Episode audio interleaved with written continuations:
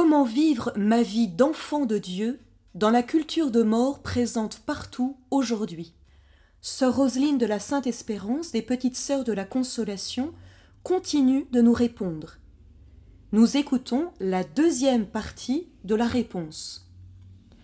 Nous avons vu que les dix commandements protègent la vie.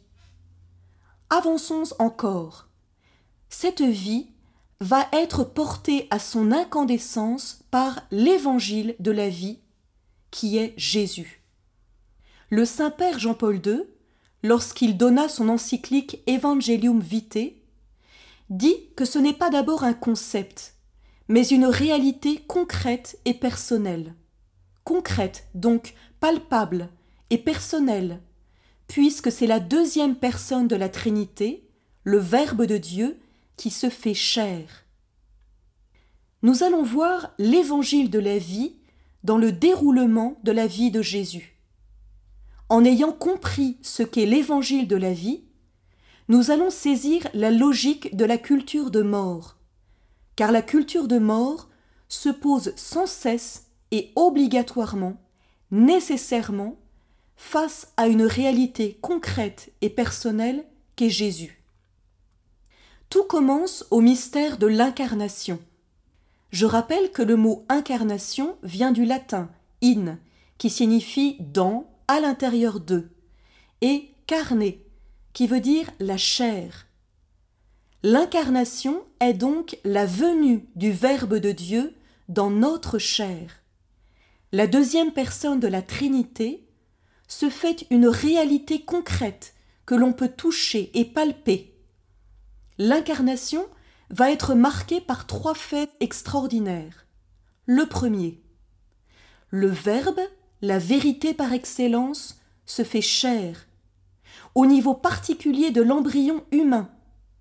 Car Jésus aurait pu venir à l'âge de sept ans, ou à l'âge adulte, ou à l'âge de trente ans. Mais il se fait chair, il se fait embryon. La vérité est un embryon. Bien saisir cette phrase va nous faire comprendre la culture de mort, car justement, la culture de mort va nous dire que l'embryon n'est pas un être humain. Le mensonge sera là, sur l'embryon. C'est une atteinte directe au fait que le Verbe s'est fait chair. La vérité est un embryon.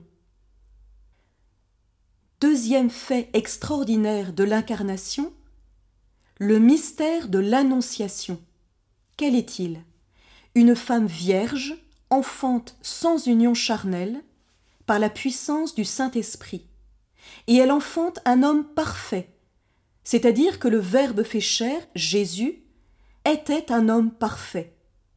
Dans sa nature humaine, il est le spécimen qui a toutes les perfections et toutes les qualités. Cependant, il n'avait pas les perfections qui ne font pas partie de la nature humaine. Je vous donne un exemple. Jésus ne voyait pas très très loin comme un lynx, parce que cette vision très développée est le propre du lynx, mais pas de l'homme. Jésus ne grimpait pas au mur comme le chat, car Jésus est un être humain qui n'a pas la perfection du chat. Jésus, dans son ordre, dans son humanité, est l'homme parfait. Cette annonciation se déroule par le simple consentement de Marie. Il lui suffit de dire Qu'il me soit fait selon votre parole. Fiat. Troisième fête extraordinaire de l'incarnation, eh bien, c'est le fait que l'incarnation entraîne le mystère de Saint Joseph. Joseph est un homme qui ne va pas être père selon la chair, mais uniquement selon l'esprit. Il va exercer et porter à sa perfection le rôle du père, rôle qui est de permettre à l'être humain d'avoir sa propre altérité, sa propre identité. Rapidement, à quoi sert un père?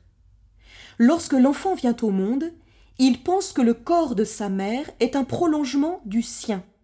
Le sein qu'il va téter est en fait un bout de lui. L'enfant ne se pense que par rapport à sa mère. Il est donc nécessaire qu'il y ait une figure extérieure, le père, qui permette à l'enfant de se dire que cette femme est la femme de son mari, qui conduisent l'enfant à comprendre qui il est, différent d'elle, et qu'il a sa propre personnalité. C'est pourquoi il est dévolu au Père le soin de donner un nom à l'enfant. De fait, Saint Joseph est celui qui est mandaté de la part de Dieu pour donner un nom à Jésus. Le mystère du Père, selon l'Esprit, permet à la personnalité de l'enfant de s'affermir, de se déployer et d'exercer son originalité.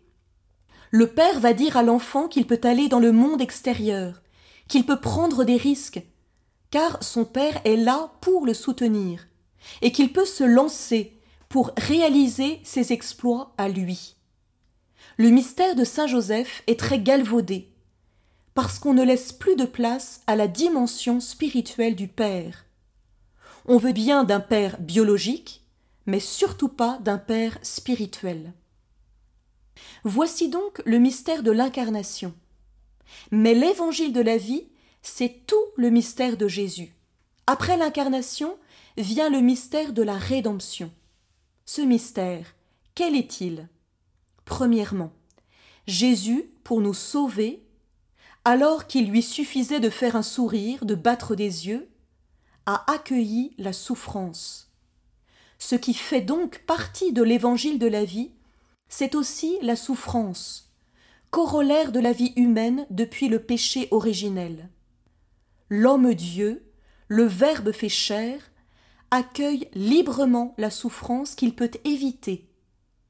Quand Jésus dit à Pilate qu'il pourrait envoyer des légions d'anges pour le sauver, éviter la souffrance, éviter la mort, cela veut dire qu'il ne recherche pas cette souffrance, mais qu'il l'accueille, il l'absorbe, il permet qu'elle entre en lui. Et Jésus fait cela en totale liberté. Deuxièmement, Jésus va déterminer très exactement le moment de sa mort. On le sait par différents traits de l'Évangile.